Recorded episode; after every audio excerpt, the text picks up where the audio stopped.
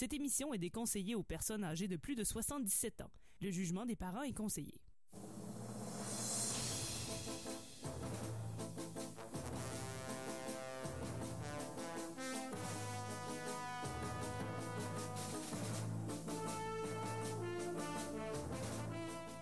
Amateurs de bande dessinée, de gogno et de mauvaise foi, bienvenue sur CKRL. Vous écoutez l'émission E égale RG2. C'est votre rendez-vous hebdomadaire de bande dessinée pendant l'été euh, sur CKRL.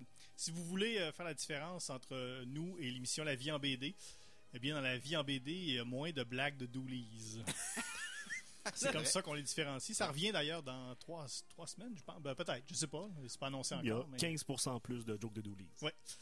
Alors donc voilà, bienvenue sur, sur E égale RG2, euh, votre rendez-vous BD. Euh, je suis François Anger, je suis en compagnie ce soir de Alex Drouin, Bonsoir. Tania Beaumont Bonsoir. et Guillaume Plante. Bonsoir.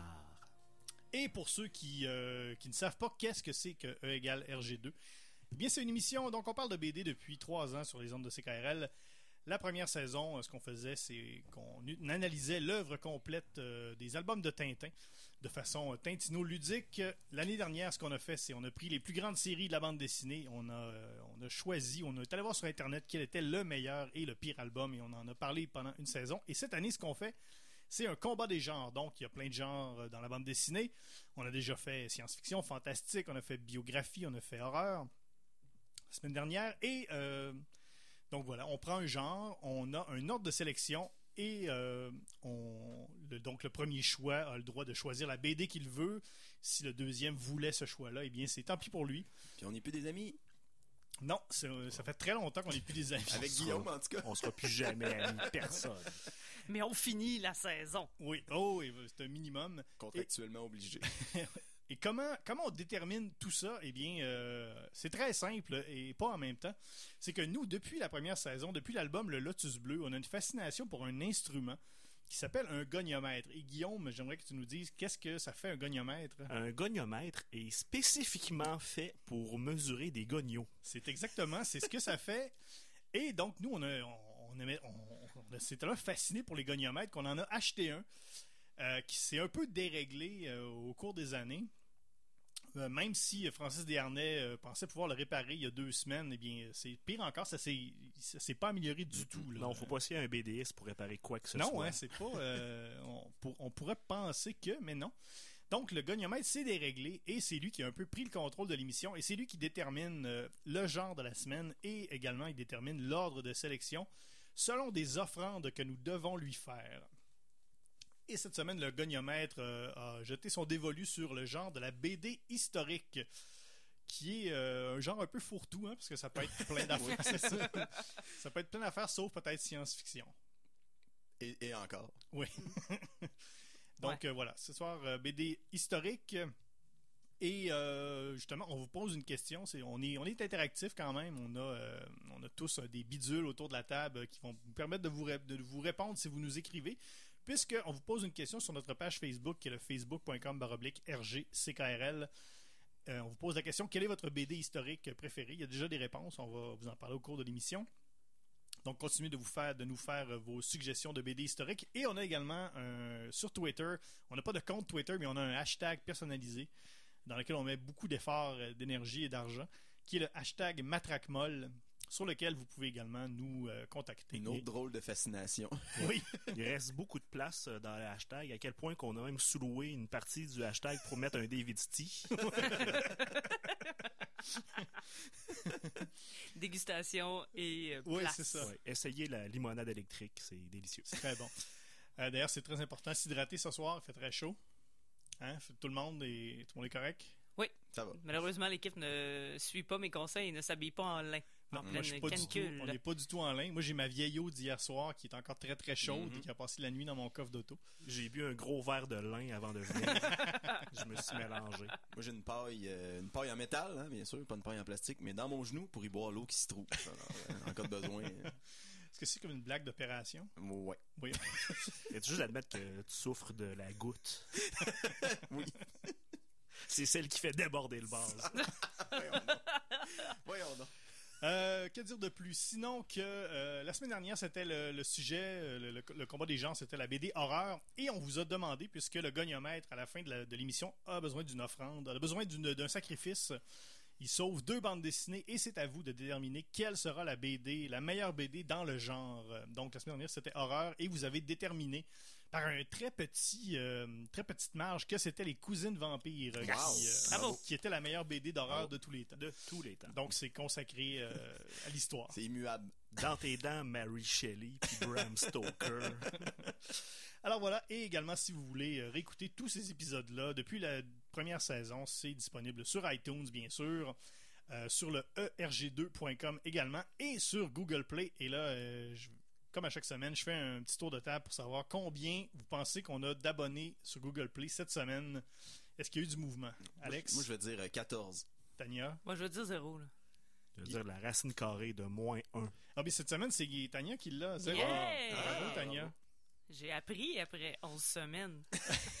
Alors voilà, c'est disponible en balado. Euh, Donnez-nous des étoiles si vous voulez. Euh, si vous avez des étoiles disponibles euh, dans votre Des euh, étoiles mystérieuses. dans votre barge à étoiles. Alors voilà pour euh, pour tout ça. On va on va commencer donc on va faire le premier euh, premier tour de table pour vous dire quelle est l'offrande qu'on a fait au goniomètre, quel est notre rang de sélection? Et quelle est la bande dessinée qu'on a choisie encore une fois dans le thème de la BD historique? Et cette semaine, c'est moi qui ai eu le, le privilège d'avoir le premier choix, tout comme la semaine dernière. Et mon offrande au goniomètre, en fait, ce que j'ai fait, c'est que j'ai trouvé son vrai père. J'ai trouvé le vrai père du goniomètre. Wow! Ouais. Et ça va même que ça va passer là, à Canal Vie là, euh, cet automne. Ah, c'est smart. Surveiller les. euh, Dans l'émission, il a trouvé son vrai a, père. oui, il a trouvé son vrai père. Solide. Donc euh, très non, ça a été Mais très, bravo. très touchant. Ouais, bravo. Un beau moment. Et euh, j'ai choisi la BD Giant de Michael.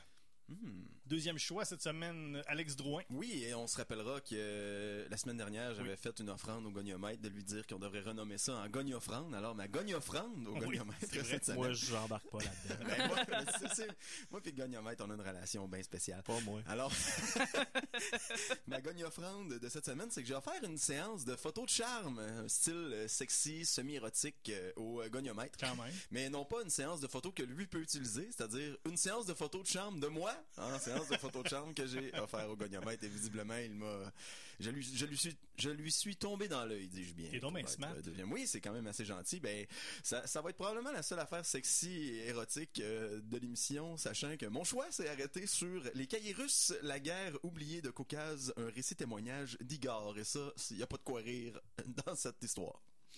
Troisième choix, Tania Beaumont. Ben, la moi, semaine je- dernière avait donné des cartes cadeaux de, de magasins qui n'existent plus. Ben oui, il était fermé. Ben ouais. Fait que là, je suis restée dans la carte, mais j'ai décidé de euh, d'acheter ces euh, cartes opus pour euh, le reste de l'année. Donc septembre, octobre, novembre, décembre. Ça fait quoi? Ça fait à peu près 300 quelques pièces. À peu près ça. Mais, mais là, je suis troisième parce que je, je l'ai pris pour personnes âgées. Oui, Je pense que ouais, je l'insulte un petit peu. Donc, euh, en troisième place, il était euh, très, euh, très heureux. Mais en troisième place, et j'ai pris une bande dessinée que je dois avouer avoir achetée il y a déjà quelques années à ce point-là, qui est dans une série de Ils ont fait l'histoire. Donc, on parle de personnages historiques. c'est très dans le thème. et c'est Jaurès. Donc, on parle de Jean Jaurès. Et Le là, je ne le conjugue pas fameux mal. boulevard. Oui, le fameux boulevard qu'on retrouve dans toutes les grandes villes de France. Jean Jaurès à l'honneur ce soir. Et terminé avec Guillaume Plante encore pour une 13e semaine consécutive. Comme oui, d'hab. ça fait même pas 13 semaines que l'émission existe. C'est ça, j'ai vraiment une relation tendue entre. euh, Il y a vraiment une relation tendue entre le goniomètre et moi. Alors, cette semaine, j'ai fait le pire cadeau qu'on peut offrir à quelqu'un. J'ai donné un panettone. Oh mon Dieu, voyons donc. Ouais, ouais, c'est. Bien sûr, tu peux pas recevoir un panettone puis être ouvertement fâché. Fait qu'il il m'a comme regardé dans les yeux et comme fait Ah, c'est smart, mais tu y a le contrat social qui fait que. Hey, c'est même pas, on est même pas au mois de novembre. là. Ouais. Non, non, novembre, c'est limite pour donner ça. J'ai trouvé un gars quelque part euh, sur la rue d'Auteuil là, qui avait comme des panettones dans son trench coat. Là. J'en ai acheté un à 25% de rabais. Là, il- Je pense que c'était même, c'était même un panettone no name, c'était un banettone. oh non. Mais ça m'a quand même. Mais t'as quand même eu un, un choix intéressant. Oui, ça m'a permis de vous parler ce soir de la- des deux albums de la série Arc of Vagrant de Kate Beaton. Parce que, tu sais, ça reste qu'on est quand même juste quatre. hein. Quand on regarde ça, tu sais, bien euh, froidement, là, on est quatre. Là. Il, y a, il y a plus que quatre BD d'un d'un même genre. Il y en a Oui. précisément neuf. Oui. On va faire deux semaines sur le sujet. Ouais. Alors, on va, euh, on va vous parler de nos BD dans quelques instants. Ça, on va écouter une chanson, mais juste avant, euh, ça se fait pas tout seul, une émission comme ça. Euh, vous comprenez bien que ça nous prend, euh, ça nous prend des sous. On peut pas faire ça, on peut pas faire ça pour rien. Hein, parce que on Faut, donne- li- faut lire des BD. faut lire des BD. Payer notre abonnement à la bibliothèque. Exactement. Ben, moi, je paye. Oui, oui, mais c'est correct. on on s'en reparlera. Je dois vous dire, euh, avant d'aller plus loin, que cet épisode de égale RG2 est une présentation de l'entrepôt de l'histoire. L'entrepôt de l'histoire, depuis plus de 40 ans, c'est le spécialiste pour tous vos besoins en personnages historiques. Que ce soit pour une fête d'enfants ou un méchoui, nous avons plus de 50 000 personnages historiques en inventaire dans notre nouvelle succursale située dans l'ancien Steinberg des Galeries de la Canardière. Que ce soit de Jacques Cartier au Général de Gaulle, en passant par la Reine Victoria et euh, Nelson Mainville même. Jusqu'au 21 août, profitez de nos rabais à 50% sur les premiers ministres provinciaux. Nous avons encore quelques Maurice Duplessis euh, disponibles. Collectionnez-les tous, bien évidemment. Et à l'achat de répliques grandeur nature de la grande hermine et de la petite hermine, obtenez la moyenne hermine tout à fait gratuitement. À l'entrepôt de l'histoire, on s'en sac pas comme de l'an 40. voilà. Merci beaucoup. Alors, on peut continuer une autre semaine, encore une fois. On va, on va se rendre. On va se rendre à la fin. Ah, hein. Grâce à eux. Oui, merci beaucoup à tous nos commanditaires euh, qui nous permettent de continuer chaque semaine. On va entendre une euh, première pièce musicale dans l'émission. On va écouter les Flaming Lips avec euh, Pompey am Gotterdam Rung et on vous revient tout de suite après.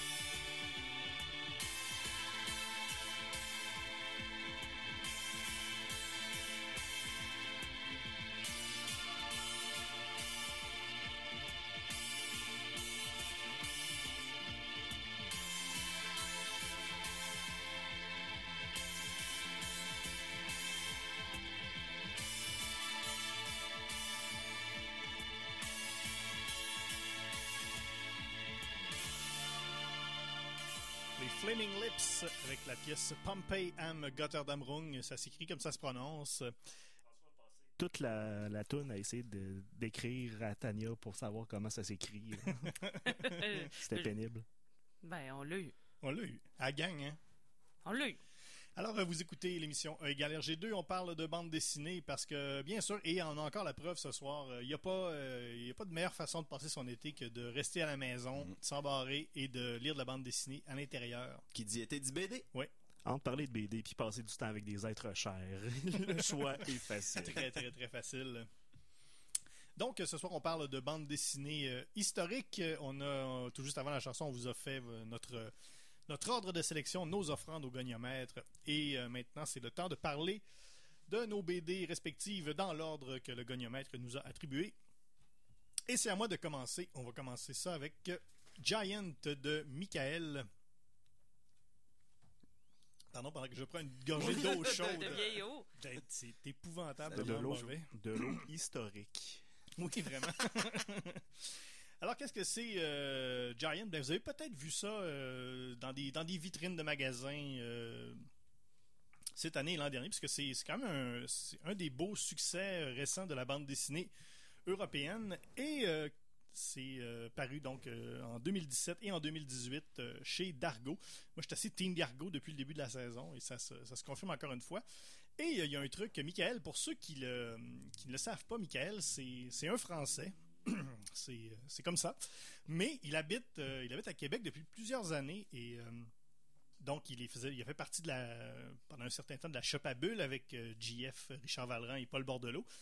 Et euh, il a travaillé sur, euh, pendant quelques années sur la série euh, Promise. Et là, c'est sa première œuvre, euh, on peut dire sa première œuvre mature en solo.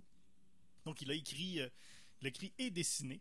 Et euh, c'est euh, qu'est-ce que c'est Giant? Eh bien, ça raconte, euh, ça raconte l'histoire d'un ouvrier pendant la la construction du Rockefeller Center à New York dans les années 30. Donc, on est en pleine en pleine dépression.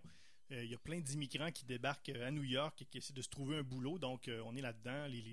Ça commence avec tous les ouvriers, les, les ouvriers qui attendent à la porte du chantier pour voir s'ils vont peut-être pouvoir avoir un, un petit boulot pendant la journée. Et le personnage principal qu'on suit, c'est euh, donc c'est Giant, qui est un espèce de pas un matamor, mais un espèce de grand bonhomme, euh, un gentil géant, un vrai de vrai gentil géant.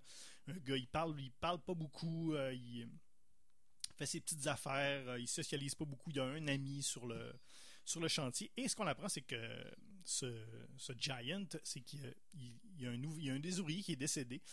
Et il a continué d'écrire à sa, à sa veuve euh, euh, pour faire un peu faire à croire que donc, ce, ce gars-là était, était toujours vivant. Et ce qu'on va comprendre, c'est que la, la veuve, euh, si on veut, la fin du premier, du premier tome, puisque c'est en deux tomes, la veuve s'en vient, euh, s'en vient à New York. Donc, un peu les, les- les intrigues de, de cette BD-là, c'est qu'est-ce qui, qu'est-ce qui va se passer quand, justement, quand, quand la veuve va apprendre que, que, c'est, que son mari est mort, dans le fond, et que, c'est quelqu'un d'autre qui, lui écrivait. Qu'est-ce qui va arriver avec ça? Et également, que Giant, justement, on imagine qu'il y a un passé, justement, le fait qu'il parle pas à personne, qu'il fait ses petites affaires. euh, on s'imagine qu'il, y a des, qu'il se passe des trucs avec. euh, qu'il s'est passé des trucs dans son passé. Donc, c'est un peu ça le. C'est un peu ça la trame, euh, la, la trame narrative de l'histoire. Mais une question très Oui, importante. Est-ce que c'est une adaptation BD de la chanson Gros Jambon de Réal Giguère? Un instant, laisse-moi regarder vite, vite. J'ai pas l'impression. Hmm, Je ne Il y a penserais des pas. similitudes. je suis peut-être un peu déçu. Il est pas gros, il est juste grand, il est juste Ah. bien baraqué. Là. C'est comme un joueur de ligne au football. Est-ce qu'il pesait 300 livres et il mesurait 7 pieds? Je, écoute, Guillaume, je vais vérifier après l'émission ou pendant ton intervention, mais à première vue, j'ai pas l'impression. OK. Euh, ce qui est super intéressant dans cette BD-là, c'est vraiment la reconstitution historique. Euh, le- ce New York-là des années 30, c'est toujours super fascinant. Euh, c'est, euh, on l'a vu un peu au cinéma, on l'a vu dans euh, Once Upon a Time in America de Sergio Leone, dans Le Parrain, dans Le Parrain 2, où c'est un film euh, qui n'a pas été vu beaucoup, euh, qui, est un film un peu obscur qui s'appelle The Immigrant avec Mario Cotillard, que moi j'avais bien aimé. Ça se passe un peu dans cette époque-là. C'est toujours très fascinant, cette époque-là. Euh, Michael, il reconstitue bien cette époque-là, tout en ombre aussi, tout est sépia. C'est très.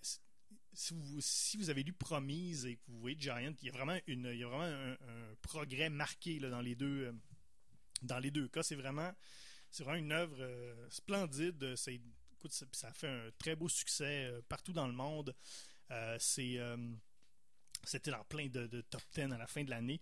Et ce qui est ce que j'ai trouvé euh, un truc intéressant que j'aime bien avec euh, justement avec l'approche de Michael, c'est que lui c'est bon, il est venu s'établir au Québec et euh, il s'est quand même très il s'est bien intégré à la, la communauté. On l'a côtoyé un peu avec l'impro BD et des trucs comme ça. Et il pose un regard, il pose pas un regard sur l'immigrant qui arrive au Québec, peut-être comme euh, certains, certains Français, des fois, vont venir ici faire des, euh, faire des BD ou faire des, résidences ou, comme peut-être Régis Loisel, euh, venir habiter ici pendant un certain temps. Et ils ont toujours un regard un peu folklorique sur le Québec. Ils vont toujours faire des. Même si c'est bon, ils, ils vont toujours avoir le regard folklorique du Québécois, alors que Michael, lui, euh, il s'est intégré. Son personnage, euh, il porte pas un regard nécessairement sur le Québec, il porte vraiment un regard sur l'immigration en général. Qu'est-ce que c'est être un immigrant? Et c'est intéressant. Donc, il a, il a mis ça à New York.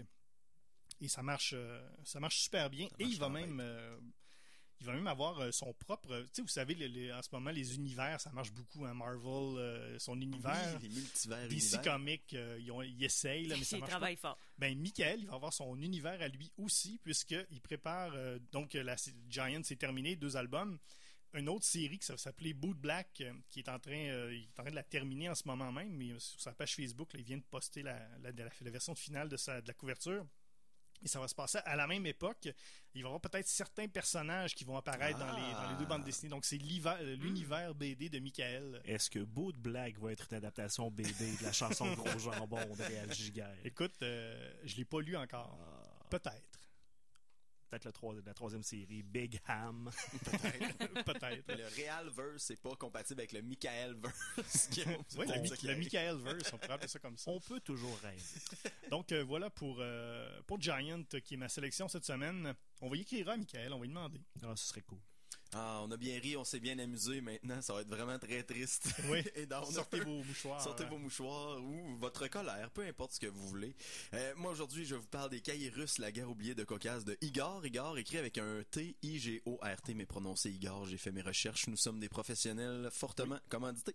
C'est paru aux éditions Futuropolis en 2012. C'est un récit qui euh, retrace une partie du parcours d'Anna Politkovskaya, en fait, elle qui était une journaliste semi-militante euh, en Russie, et de son intérêt pour le conflit tchétchène russe, russe justement les deux ensemble, mais qui selon plusieurs ben, a conduit à son assassinat en octobre 2006. Donc Anna Politkovskaya est décédée dans un saccage d'ascenseur euh, de son habitation, en fait, euh, criblé de balles.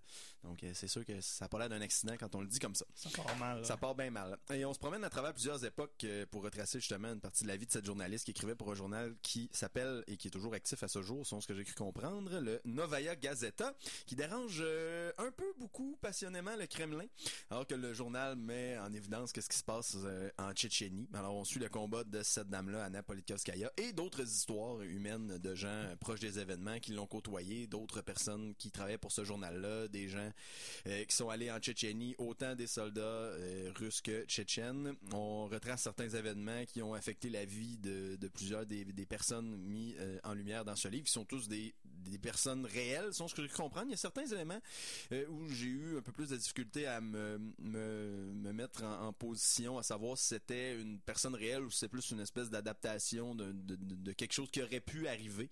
Euh, mais bref, c'est ce qui se passe. Et puis j'ai regardé quelques entrevues en fait pour comprendre un peu mieux le- la, la façon de procéder pour cette euh, bande dessinée là d'Igor. Alors lui, ce qu'il expliquait, c'était c'était ça ici, c'est qu'il se prétend pas journaliste du tout, mais euh, en paraphrasant Staline, étonnamment, oui, alors qu'il disait qu'un million qu'on de fait morts, tous, c'est hein. ça, hein? un million de morts, c'est une statistique, mais une mort vue de près, c'est une tragédie. Donc lui, il présentait, il souhaitait présenter plusieurs histoires de, de, de proches en fait, au lieu de parler de grandes statistiques. Ce grand conflit a fait tant de morts ici ou ça. Il a vraiment- fait un million de tons. oui, un million de tomes, essentiellement. Non, mais on suit quand même plusieurs, euh, plusieurs personnes dans, dans cette euh, bande dessinée-là, dans l'histoire, comme je disais, des soldats tchétchènes, euh, des soldats russes, Anna Politkovskaya notamment, puis il y a une autre personne, une, une dame aussi, qui, qui a l'air d'être en contexte, on dirait presque d'entrevue avec Igor, qui parle un peu de la vie d'Anna Politko- Politkovskaya, en fait. Et on retrace plusieurs événements réels qui sont arrivés. Le plus marquant, probablement, certains s'en rappelleront tous, peut-être, euh, tristement, en fait, l'école, la prise d'otage à l'école de Beslan en 2004, Ouais, ouais, qui avait fait euh, 300 quelques morts. Là, on en parle un peu euh, là-dedans. On parle également d'une autre prise d'otage qui avait eu lieu dans un, un spectacle euh, euh, où Anna Politkovskaya avait été appelée à être euh, médiatrice euh, avec plus ou moins de succès selon ce qui a été dit euh, au fil de cette histoire. Donc c'est c'est très triste toute cette histoire-là, l'influence russe qu'il peut y avoir à travers euh, ce conflit-là, la présence euh, multitentaculaire du Kremlin, la peur d'être suivi, ça, a presque l'air d'un, récit d'espionnage à- par moment. Euh, dessin très réaliste au niveau de cette BD-là. Euh, l'histoire des événements sont très durs, très brutaux. On met pas nécessairement en lumière euh, la grande violence. Dès le départ, on voit euh, une planche où on voit une partie du cadavre d'Anna Politkovskaya dans son sa cage d'ascenseur, mais c'est rien de très très euh, euh, graphique et très euh, très trash, si je peux dire. C'est fait de étonnamment de la- la- la- une cruelle beauté qui nous remet un peu en en question par nous-mêmes à savoir ce qui se passe. Et je trouvais ça intéressant de le lire à ce moment-ci dans le climat politique actuel où la Russie fait un retour en force Oui. dans l'actualité pour se rappeler un peu de, de qu'est-ce qu'ils ont pu faire euh, historiquement, hein, parce que c'est le thème de l'émission de cette semaine. Euh, J'ai lu ça tout, d'un coup parce que j'aurais pas pu arrêter, sinon j'aurais pas eu le goût d'y retourner probablement. Alors c'est assez fascinant comme comme récit témoignage euh, à lire, à lire pour Voilà. se remettre dans le bain. Les carnets russes d'Igor. Tania Beaumont. Avec euh, Jaurès. Jaurès. Jaurès qui euh, vient d'une espèce de non-passion pour euh, Jean Jaurès, mais plus d'une blague de pourquoi en France il y a autant de boulevards Ouais. Jean Jaurès. En tout, en tout respect, bien sûr. en tout, tout en respect. tout respect, après avoir eu une explication un peu hautaine d'une Française qui euh, me mettait en contexte en me demandant si j'étais au courant que la guerre, que la France avait été investie et plongée dans une grande guerre au début du 20e siècle. J'ai dit, ah oui, il n'y en a pas une deuxième par hasard? Elle me dit, mais si. J'ai dit, ok, c'est beau. Je vais, je vais aller chercher mon information ailleurs. Et où mieux que dans une Ben bande oui. dessinée? Il n'y a, pas de meilleur moyen. pour- Et il n'y a pas de meilleur moyen. Non. Surtout que c'est une série, ils ont fait l'histoire, donc on retrace euh, plusieurs euh, personnages importants, dont Charlemagne aussi, euh, Napoléon qui en fait partie de, de cette série. Et finalement, j'ai compris qui était ce, ce personnage, euh, qui est li- lié, oui, à la première grande guerre euh, mondiale, parce qu'il était pour la paix. Hein? Quoi de mieux que de se faire tuer quand on prône euh, la paix? Euh, Jaurès qui était un politicien qui était bien connu pour euh, ses grands discours et aussi pour prôner la paix, pour essayer de, de travailler en ce sens. Il était directeur politique du journal L'Humanité, donc un socialiste qui vou- voulait la paix de toutes les manières. Et dans cette bande dessinée-là, on voit les derniers moments de sa vie juste avant le, le- le déclenchement de la guerre officiellement en 1914. Donc c'est l'été 1914, mais on replonge aussi dans des moments marquants, par exemple sa première élection. Euh, on, on voit aussi euh, d'un autre côté qu'est-ce qui s'est passé avec euh, son tueur qui était euh, évidemment contre euh, la paix et pensait que la guerre était contre les idées socialistes, donc euh, Jaurès devait mourir. On rentre dans la, la chambre, par exemple, de, de ce jeune homme qui euh, était convaincu qu'il fallait éliminer Jaurès. Donc on, on, euh, ressasse sa vie comme ça. On met aussi beaucoup l'accent sur ses discours, les derniers qu'il a tenus juste avant le déclenchement de la Première Guerre mondiale. Et ça se termine, euh, ben là, je brûle aucun punch par sa mort, par son assassinat. Ben oui. Et euh, c'est ainsi que se termine l'histoire de, de Jean Jaurès. Donc c'est vraiment une courte, courte période de sa vie. C'est quand même en bande dessinée euh, en version euh, 48 pages. Donc on, euh, euh, on est allé à l'essentiel, disons, et au moment très très important de Jean Jaurès. Mais voilà qui il est et pourquoi il a autant de boulevards à son nom. C'est maintenant expliqué. C'est maintenant réglé. Oui. Quatrième choix, euh, dernier choix pour euh, ce soir, Guillaume Plante avec Hark Vagrant. Oui, of Vagrant, c'est une compilation d'un webcomic, une bande dessinée publiée sur Internet. Euh, C'est vraiment, il y en a, c'est un, un mode de, de publication très populaire. Maintenant, il n'y a plus moyen de pitcher une garnotte dans la rue sans tomber sur un webcomic quelque part. Of Vagrant, c'est fait par Kate Beaton, une jeune femme de la Nouvelle-Écosse qui est diplômée en histoire et en anthropologie, qui a décidé de faire de la bande dessinée parce que c'est plus payant qu'être historienne, probablement. Il y a des bonnes chances. Et c'est tant mieux parce que c'est incroyable ce qu'elle fait. Son webcomic a été lancé en 2007. Ça fait 11 ans que ça roule. Que ça roule. Et euh, elle a eu une compilation, je pense que c'était auto-publié en 2009, mais elle a eu une vraie, une vraie édition euh, chez Drawn and Quarterly, une, euh, donc une maison d'édition montréalaise. Et il y a une deuxième compilation publiée en 2015 qui s'appelle Step Aside Pops, donc une deuxième compilation. Et il y a une traduction, Diantre un manant, publiée chez Cambourakis en 2014. C'est quand même une bonne traduction, je trouve. Ah, ok, Je l'ai lu, euh, euh, ouais. Je l'ai pas lu. C'est quand même pas pire. Oui, et, euh, si vous avez des enfants, elle a publié deux livres pour ce public-là, La princesse et le poney et Le petit roi chez Scholastic. J'ai les deux chez moi et c'est deux merveilleux ouvrages. Mais of Vagrant, c'est quoi?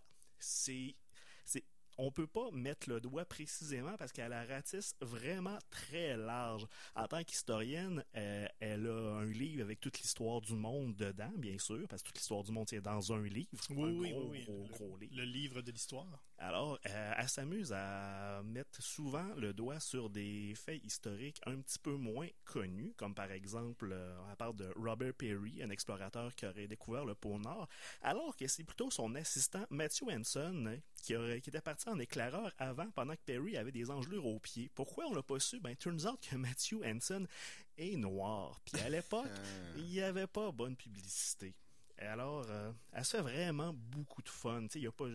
Il y, a un, il y a quand même un, ça, il y a, il y a un ton, euh, il y a un ton assez particulier à ces, à ces histoires. C'est un mélange, c'est toujours un mélange entre euh, la, la grande histoire de l'humanité et Clueless. Oui, c'est ça. C'est, c'est toujours un peu. euh, Tout le monde, pour, pour reprendre le terme que tu avais dit pour le décrire, tout le monde est un petit peu bitch. Ouais, c'est ça. C'est inexplicablement drôle. C'est vraiment les tournures de phrases qu'elle utilise.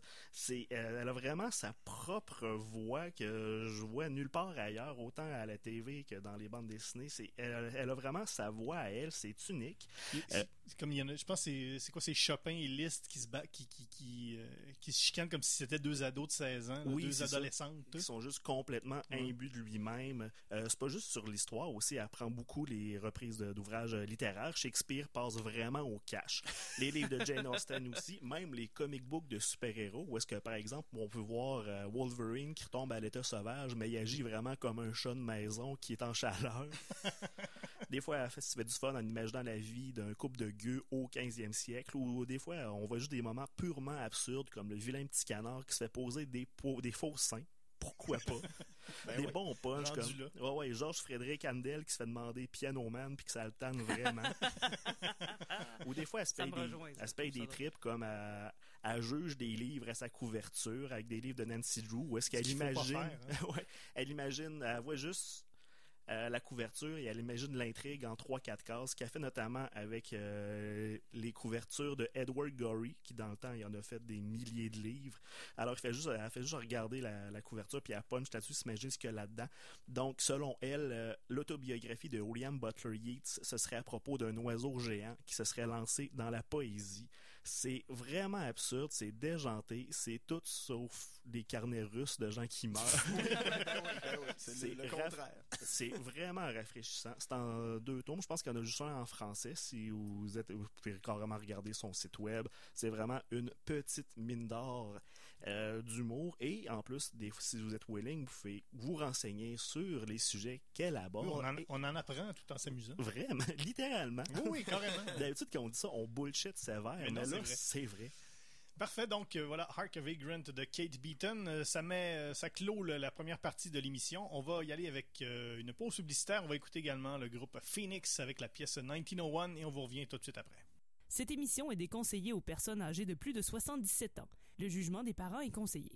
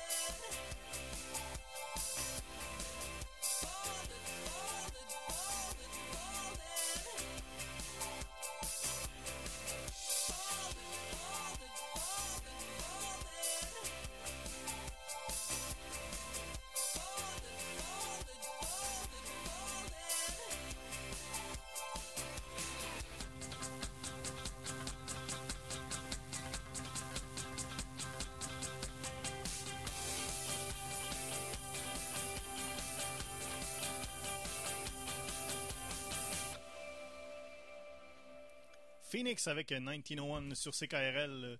Vous écoutez l'émission E égale RG2. On parle de BD historique ce soir et d'ailleurs la chanson, euh, le lien, ben, c'est 1901 qui est une année.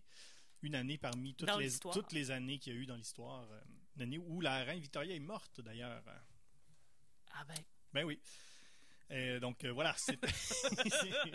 On apprend vous- des affaires! ça vous, vous avez pas l'air plus euh, troublé ça euh, par euh, cette euh, non?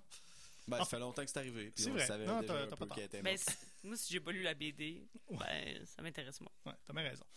Euh, Il y a sûrement des jokes de, de Reine Victoria dans Ark of Vagrant, Guillaume? Oh, il y, y a de tout. ouais, il y a les Tudors, ouais, mais c'est les, les sexy Tudors. Ouais.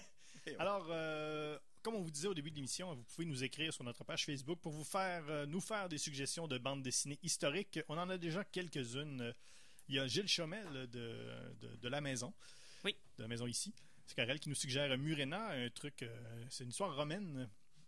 Genre de BD que tu vois toujours euh, dans les magasins de BD, mais que tu lis pas. Moi, en tout cas, moi, j'ai j'ai jamais lu ça. Non, Guillaume? Non, j'ai pas lu. Non, J'ai bon. pas- j'ai pas- Non plus. Iris Boudreau, euh, qu'on salue, euh, qui nous suggère Les sept vies de l'épervier, et Thomas-Louis Côté, euh, grand bonze de la BD à Québec, euh, qui nous suggère Mouse, que, que Guillaume voulait choisir au départ, mais que... Ben, mon premier but, mon, mon premier choix c'était Ark of Vagrant parce que j'étais sûr que quelqu'un avait allait prendre Mouse. Mais personne n'a pris Mouse. Je m'étais dit bon, je garde-tu mon choix? Parce que moi dans le fond mon but cette saison-ci c'est juste de parler de mes livres préférés en les rentrant acrobar dans les catégories. Ouais, Mais finalement, ce que tu fais très bien. oui, on m'a suggéré vu qu'on veut y aller. Une petite lecture un petit peu plus légère. J'étais en vacances là. T'sais, le- le- L'Holocauste c'est peut-être de quoi. On avait déjà Ah, Alex ouais, avec personne, ses- personne m'avait fait euh, passer le mémo. Il fallait Ouais. Quelque chose ça. de léger. J'ai pas encore lu. Il va falloir que je le fasse quand même. C'est une BD qui a Ah, tu gagné. l'as- tu l'as pas lu? Je l'ai pas lu. Ben là, Non, mais c'est quand même une BD qui a gagné un Pulitzer. Alors, c'est peut-être de quoi qu'il va falloir euh, que je lise à un moment donné. Probablement. Moi, il y a plein de prix Pulitzer que j'ai jamais lu non plus, c'est pas très grave. là. As-tu une BD sur les prix Pulitzer? Ça pourrait être Peut-être l'histoire du prix Pulitzer en BD. Euh, voilà, donc euh, facebook.com euh, RGCKRL pour vous nous faire vos suggestions de BD historiques, euh, amenez-les. Même si c'est après l'émission, c'est pas très grave. Et on a également le Twitter hashtag Matracmol. euh, Vous pouvez nous écrire euh, sur le Twitter. Il n'y a, il y a pas de problème, même si, euh, comme on l'a dit, on a sous-loué une partie euh, à. Dave- à David City. ouais, mais c'est un bail d'un an, fait que si jamais Ouais, on a correct. besoin. euh, Alors, on va y aller. euh, deuxième partie de l'émission, on va y aller avec le grand quiz euh, du euh, goniomètre. Le Gogno Quiz. Le Gogno Quiz. Euh, on va y aller encore une fois. Je vous demande de rester, de rester dans l'ordre de sélection que le goniomètre vous a attribué. Donc, y a-t-il une mention de l'allégorie de la caverne? On va commencer avec moi. Pas vraiment. Ça se passe toujours dans les airs. Il n'y a pas vraiment de caverne Mm. dans les airs, ni d'allégorie. Il n'y a pas de, de- y a pas de personnes qui se font euh, éliminer de derrière. Ben y- oui, non, pas vraiment. Ben, de mon côté, on, on se rappellera que c'est la partie aucun fun de, de la soirée. Euh, la détention des civils en Tchétchénie se fait dans des fosses profondes creuses qui- sont creusées à même le sol, on le rappellera, recouvertes de planches de bois et dans lesquelles les, les, les, les belligérants devront rester pendant plusieurs jours, voire semaines, dans leurs propres euh, restes humains. Alors, c'est pas très glorieux. mais C'est la seule référence que j'ai trouvée à ce qui pouvait se rapparenter à une caverne. Puis là, moi, il va falloir que je passe après ça à Ouais. toutes les questions. Ouais. Euh, ben, moi, je pense que de, de, de vivre en croyant que la guerre, c'est bien de tuer presque le seul homme qui est pour euh, la paix et qui travaille en- là-dedans, c'est vivre dans une caverne. Dans Ark of Vagrant, on parle d'à peu près tous les personnages de l'histoire, sauf probablement trois. Et Platon fait partie de ces Oh. trois-là, malheureusement. Alors, il n'y a pas de mention d'allégorie de la caverne. C'est dommage. Euh, deuxième question, y a-t-il une citation de Marcel Proust Euh, dans Giant? Il n'y en a pas. Euh, Il y a beaucoup, la- le- il y a beaucoup des, des gens qui disent aux, aux autres euh, on embraye. Donc, il faut ça embraye beaucoup. Et il y a un personnage aussi qui s'appelle euh, Walt, qui dit ici Walter Winchell au microphone. Et moi, j'aime toujours ça, les noms en allitération. Ah, et d'ailleurs, Ouais, moi, j'ai, c'est au début, hein, il y a comme des, c'est un dessin de vieille radio, là, dans, dans cette. Oui, dans ah, The Giant. Ah, c'est Hmm. beau. J'ai j'ai vraiment trippé sur ces dessins-là. Ben moi, euh, dans les cahiers russes, mot-clic, pas de Proust. On, on y va par contre avec euh, quelques références à d'autres auteurs, Tolstoï et Dostoevsky, parce qu'on se rappellera qu'on est dans, dans un contexte russe. Et euh, il y, a, il y a quelques passages en fait dans la BD où on voit comme si c'était un cahier de notes en fait avec un cahier de, de notes ligné lorsqu'on parle pas nécessairement du conflit russe-tchétchène. Et il y a une citation qui parle justement de Tolstoï et c'est sa femme qui dit, en parlant de Tolstoï lui-même, il est prêt à abandonner ses enfants car ça l'amuse de galoper à cheval, d'admirer la beauté de la guerre et d'entendre siffler les balles. Eh ben, je connais pas grand monde moi, qui ont du gros fun à faire ça dans la vie. Euh, juste avant, euh, Tania, Euh, oui. tu viens de dire quelque chose et là, ça me, là, ça vous engage à rien, personne autour de la table, mais on se part un podcast euh, comme la première saison où on parle de l'œuvre de Marcel Proust et on appelle ça le pas de Proust. Pas de Proust. Mais là, ça vous engage à rien. Dites pas oui On tout de suite. Là. On va, on va, Pensez-y. on va y penser. Ouais. Euh, pour euh, ce qui est de ma, de ma bande dessinée, il n'y a pas de citation de Proust. On cite Machiavel, par exemple, à un certain moment. Mais personnellement, là, une phrase là, qui m'a euh, vraiment euh, accroché, euh, c'est la femme de Jaurès qui, elle, quitte en, en vacances. Et là, finalement, ben, Jaurès peut pas y aller parce qu'il est bien occupé à, à promouvoir la paix, la paix, pardon, le pain aussi probablement parce qu'on est en France, mais ben oui. surtout la paix. Et là, le train s'en va et en plus la bulle est dans euh, le wagon de, de charbon. Il dit "J'essaierai de te rejoindre une semaine dès que possible." Et là, elle, elle dit "En deux bulles."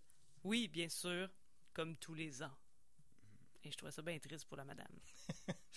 Euh, Guillaume, Euh, Marcel Proust est le deuxième personnage historique qui n'est pas mentionné dans Arc of Ben, Vagrant. voyons donc. Mais si vous voulez des bonnes citations, il y en a vraiment plusieurs. Une qui est très chère à mon cœur, c'est Tycho Brahe, Tycho Brahe peut-être, un astronome, qui dit à Kepler que le Soleil orbite autour de la Terre. Kepler lui répond oui mais et, et si la Terre tournait autour du Soleil? Et Brahe qui lui répond et si la ta femme tournait autour de mon trois petits points? C'est le genre de réplique qu'on voit à profusion dans Arc of Vagrant. C'est une traduction très libre et très Ah, approximative. Je suis vraiment content que tu aies fait ce choix-là, Guillaume, pour désamorcer toutes mes affaires. Ouais, je les prêter. Je pense que ça va te faire du bien. Oui, il va en avoir ton- besoin. Merci, oui, Ton oui. bien-être est Mais très important pour moi. Euh, troisième question, est-ce que la première scène de meurtre et la première scène de sexe, euh, eh bien dans, dans Giant, ben Michael est c'est un, c'est, c'est un, c'est un humaniste, c'est pas quelqu'un qui a besoin de vulgarité et de violence pour euh, passer son message, donc euh, tout ça est suggéré. Il y a un personnage qui se fait tapocher quand même assez solidement, mais euh, donc pas de meurtre, c'est tout, c'est très bien. Ben écoute, il y a les deux dans les russes, mais je te dirais que quand la prémisse de la BD, c'est l'assassinat d'une journaliste militante, je pense qu'on peut Ouais, laisser faire pour Ça le donne le ton. Ben, euh, je parle de la Première Guerre mondiale, hein. Donc, premier meurtre. Ouais. Qu'est-ce qui a déclenché la Première Guerre mondiale? C'est euh, La- le groupe là, François Ferdinand, Franz. Ferdinand, le groupe. Exactement, l'assassinat de, de- Ils sont fait take out. Je jouais la, je jouais la musique trop fort, la guerre est commencée. Mais euh, c'est à peu près ça qu'on raconte. Donc ça commence là-dessus parce qu'il fallait placer euh, aussi qu'est-ce qui a déclenché, euh, euh, du moins euh, la, la première guerre. Et, et euh, fait à noter euh, assez intéressant, c'est que le, le jeune, le jeune tueur de, de François Ferdinand et de sa femme avait une petite capsule, là, une petite pilule pour euh, se suicider. Ouais, une petite pelule. Ouais, mais mais son poison était pas assez fort. Hein. Donc, il est juste malade. Puis, il, il meurt pas. Donc, là, il a voulu se suicider avec un fusil, mais on a réussi à l'arrêter euh, finalement. Et évidemment, à la fin, ben, il y a la, la mort de, de Jean Il Jaurès. doit pas avoir beaucoup de sexe là-dedans. Tout, le Pas- tout le monde t'a habillé jusqu'au col euh, Ouais, ouais, ouais, vraiment. Donc, il n'y a, pas de sexe. avec du gros linge. Je vous le dis tout de suite, il n'y en a pas. Euh, de mon bord, les BD de Kate Beaton sont quand même très lé- légères. Alors, côté meurtre, le premier, euh, la première mort, la première mort qu'on voit, c'est un peu hors champ. C'est en page 27, euh, où est-ce qu'on reprend Macbeth. C'est quelqu'un qui ramène la tête de Macbeth, mais ils savent pas trop quoi en faire, fait qu'ils la mettent dans un pot à fleurs. Pour le premier meurtre visible dans la bande dessinée, c'est page 110, où est-ce qu'un galant chevalier est jaloux d'une d'un chat qui a ramené une souris morte à sa dulcinée. Alors, il décide de décapiter un rival pour mettre sa tête à lui dans le soulier de la dite princesse. Et côté tout nu, faut attendre la page 114. Encore une fois, c'est Shakespeare qui passe Et au non. cash. C'est le roi Lear qui pète sa coche et se met tout nu dans la tempête. Est-ce qu'il y a suffisamment de personnages féminins? Eh bien, dans, euh, dans Giant, euh, c'est sûr que c'est un milieu d'hommes. hein, les, les- les ouvriers en 1930, euh, il n'y avait pas beaucoup de femmes euh, sur le chantier. Euh, Il y, a, y a une photographe, par exemple, il y a une photographe euh, très moderne. Euh, qui est, qui est basé sur une. je- J'oublie son nom, j'aurais dû prendre des notes. Est- euh, Dorothea McPhail, je pense, euh, qui est basé sur une, photographe, euh, une vraie photographe, et il y a la femme de, de l'ouvrier décédé qui va venir à New York. Donc euh, voilà pour, euh, pour Giant, euh, quand Ben, même. Dans les cahiers russes, on se rappellera que la prémisse, c'est parler d'Anna Politkovskaya, hein, qui, qui a été malheureusement assassinée. Ben oui, elle-même. Tu le dis très bien. Hein? Oui, hein. Euh, Presque aussi bien que je dis Gotterdam Gotterdam Rum, oui. Euh, Anna Politkovskaya, oui, qui est présentée comme une, une femme forte, bien sûr, euh, et un peu, ben, sans dire naïve, mais tu sais, qui, qui comprend pas en fait la l'image qu'elle peut projeter, parce qu'à un moment donné, on raconte dans le livre qu'elle était euh, partie en voyage, puis il y a une femme dans l'immeuble où elle habitait à ce moment-là qui a été assassinée, qui correspondait plus ou moins approximativement à sa description physique, donc tu sais, cheveux blancs, un peu petit, tout ça. Puis quand ses enfants essayaient de faire comprendre que c'était parce qu'il y en avait après sa vie à elle, elle, elle s'en rendait pas nécessairement compte. Puis, à un moment donné, alors qu'elle prend l'avion pour se rendre justement à Beslan pour essayer d'aller euh, négocier avec euh, les, les, les, preneurs d'otages, euh, elle s'est fait empoisonner dans l'avion, puis elle a réussi à survivre quand même à cet empoisonnement-là, euh, probablement commandé par le Kremlin. C'était le même oui, poison que Jean Jaurès. Peut-être, mais je te dirais que même dans, dans cette BD-là, Monet, on parle d'un autre empoisonnement, un autre endroit, euh, et on connaît pas trop les- la, la, la, la consistance de ce poison-là, parce que c'est un secret d'État. Alors, on le saura jamais. Le Kremlin garde le secret là-dessus. Peut-être qu'au marché noir du Vieux-Port, on pourrait en trouver. Peut-être, qu'on en trouver de ça. Euh, dans Jean Jaurès, on parle de politique en France au début du 20e siècle. Donc, évidemment, il n'y a aucune femme là-dedans, ou presque pas. Sinon, on les appelait encore presque des sorcières euh, si jamais elles se mêlaient de la politique. Euh, il y a la femme de Jean Jaurès qui est là, qui euh, un personnage qui me semble intéressant à développer quand même parce qu'elle a quand même des idées. elle, elle a quand même un bon sens de la répartie euh, aussi à travers tout ça. Elle euh, s'appelle Louise, mais euh, malheureusement, Ray McCutty, qui est je sais pas, qui est au dessin, a peut-être un petit peu de misère à dessiner des femmes qui ont l'air à des femmes. Ils ont vraiment un très très bon côté masculin là, dans tous les personnages féminins. Bref, il y a plus de chapeaux que de femmes dans la BD de Jaurès. Kate Beaton, en tant qu'historienne et en tant que femme, aime beaucoup mettre le projecteur sur des femmes qui ont été longtemps négligées par l'histoire. On pensera notamment aux sœurs euh, Bronte, Anne, Charlotte et Emily, qui, ont- qui sont euh, toutes trois des grandes euh, auteurs, mais qui à l'époque ont dû prendre des noms plus masculins pour être plus publiables. Alors sont devenus Acton, Kerr et Ellis Bell. Acton, Kerr et Ellis, mais Bell le nom de famille des trois. Mais dans la BD, vu que c'est vraiment épais, ils ont décidé de changer de nom et on a eu droit à Jane Eyre, écrit par Johnny Guns, et Wuthering Heights, écrit par Bruce Punisher. Et dans le tome 2, on a vraiment un délire total, justement, sur des personnages féminins forts, mais dans la... Dans la- à la sauce ridicule que c'était des auteurs masculins qui les ont fait. Alors, on a trois filles en saute de cuir, dont une que ses seins sont cachés par des verres fumés, une autre qui a des... D'autres qui ses seins sont cachés par des patchs de, des eye patchs de pirates, puis l'autre elle a une brassière en missile. C'est savoureux. Est-ce qu'il y a un personnage avec qui vous iriez prendre une bière euh, bien euh, tu sais moi je suis pas euh, là je parle à la radio, mais je suis pas nécessairement quelqu'un qui parle beaucoup d'envie, tu sais, je tu sais en général là, mais j'irais peut-être prendre une bière avec Giant, on pourrait s'asseoir les deux. Moi je prendrais pas de bière, puis lui il prendrait euh, prendrait une bière puis là, on se dirait rien. Ce serait parfait. Ouais. Ben, moi, j'ai, jeté mon dévolu, en fait, sur Al Mansour, qui se trouve être un nom d'emprunt. En fait, c'est un homme qui était missionnaire, euh, qui est arrivé justement euh, un peu euh, à brûle pour point, hein, pour défier la Russie des tsars à l'époque, et ah, d'un personnage assez fascinant qui a donné un peu l'amorce de ce conflit traité dans cette bande dessinée. Moi, je voudrais prendre une bière avec euh, Louise, euh, la femme euh, de Jean Jaurès, parce que ben, le bon sens de la répartie, elle a l'air quand même assez quick sur des, euh, des affaires. Euh, elle s'intéressait à la politique aussi, puis elle a l'air seule, pauvre femme. Je pense que pour l'époque, il faudrait l'appeler Madame Jean Jaurès. Probablement, Mhm, oui. Ça parle de tellement de monde dans Arc of Grant, c'est à peu près l'équivalent de dire avec euh, quel personnage connu t'aurais voulu euh, souper. Ben moi, j'irais avec euh, Benjamin Franklin, imprimeur, auteur, écrivain, naturaliste, inventeur, homme politique et party animal. Est-ce que vous trouvez un parallèle avec votre propre vie? Moi, je suis pas très manuel, euh, donc j'aime pas tant les hauteurs, mais j'aime beaucoup New York. Donc c'est ça mon, c'est ça mon lien. Je Non, suis pas, suis irlandais non plus. Non, la révolution tchétchène n'a rien à voir avec ma propre vie, heureusement. Je suis pour la paix, mais toujours en vie. Guillaume Plante est le troisième personnage historique non mentionné dans cette série. On a encore quelques questions. Est-ce que vous recommanderiez cette BD à votre mère? Euh, Oui, ben oui, c'est une belle, une belle histoire. C'est euh, un beau pan, un beau pan de l'histoire, des beaux personnages, euh, des beaux dessins. Ben oui, si je veux qu'elle pleure pendant trois semaines. Ben voyons. Non, parce que c'est un peu juste un gag d'avoir acheté cette bande dessinée-là. Fait que là, je l'ai poussé trop loin en en parlant aujourd'hui. Peut-être. Je sais pas si le type d'humour, c'est un peu sa tasse de thé, là, mais c'est très recommandable quand même.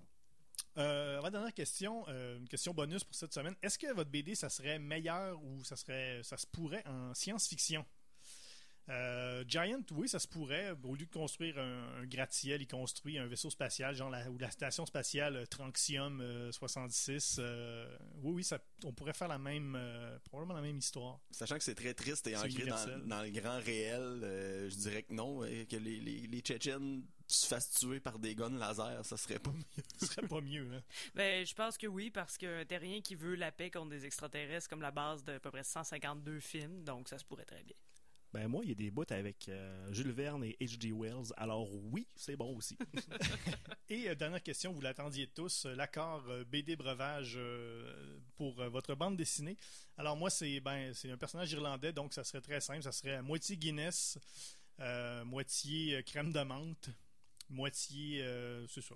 C'est tout, hein? Ah C'est ouais, c'est vraiment irlandais, la crème de menthe champion. C'est vert. C'est vert, c'est vert. vert, ah ouais, c'est vert. Euh, de mon côté, pour les russes, je me clencherais un 40 onces de vodka d'une traite pour faire un coma de deux semaines et oublier tout ce que j'ai lu dans cette BD, tellement que c'est triste. Ben, moi, je, je pense que je prendrais ça avec euh, un champagne, pas pour euh, célébrer, mais plutôt parce que c'est emblématique de la France. Georges Jaurès est un personnage emblématique de la France. Et euh, les petites bulles qui pétillent, là, ben, c'est comme une représentation microscopique de la guerre. Ptiou, ptiou, ptiou. Ah, ouais. Pour Arc of Vagrant, la pastille de goût que je lui donne, c'est pertinent et impertinent. Faut vraiment, en lisant ça, on peut dire que c'est la meilleure façon de le décrire. Et je recommande de lire ces bandes dessinées-là en buvant tout simplement le plus vieux vin de l'espace Elie que vous allez trouver à la sac. Bon, euh, parfait, merci. Mon Dieu, c'était court, Guillaume, tu m'as pris euh, au débribus. Euh, alors, Je t'ai pris à l'abribus. oui, c'est ça. Alors, le goniomètre a tranché. Cette semaine, euh, les deux BD qui seront sauvegardés, que vous devrez, pour lesquels vous devrez voter, c'est les carnets russes euh, et euh, Giant. Bravo! Bravo à tous. Bon succès. Alors, euh, voilà pour, euh, pour l'émission de cette semaine. La semaine prochaine, on va parler de BD jeunesse. Et vous serez même pas là, Tania et Alex. Eh non. Mais Ça non, on a un congrès de tintinologues. À l'Université du Québec à Beauceville. En tout cas, bon congrès. Euh, merci. Donc, Alex Drouin, merci beaucoup. Plaisir. Tania Beaumont, merci beaucoup. Plaisir. Guillaume Plante, merci. Ça fait plaisir. Mon nom est François Anger. Allez nous euh, amis sur Facebook. Allez télécharger nos balados sur iTunes. Euh, on vous laisse euh, donc avec l'émission Rock et Gaz.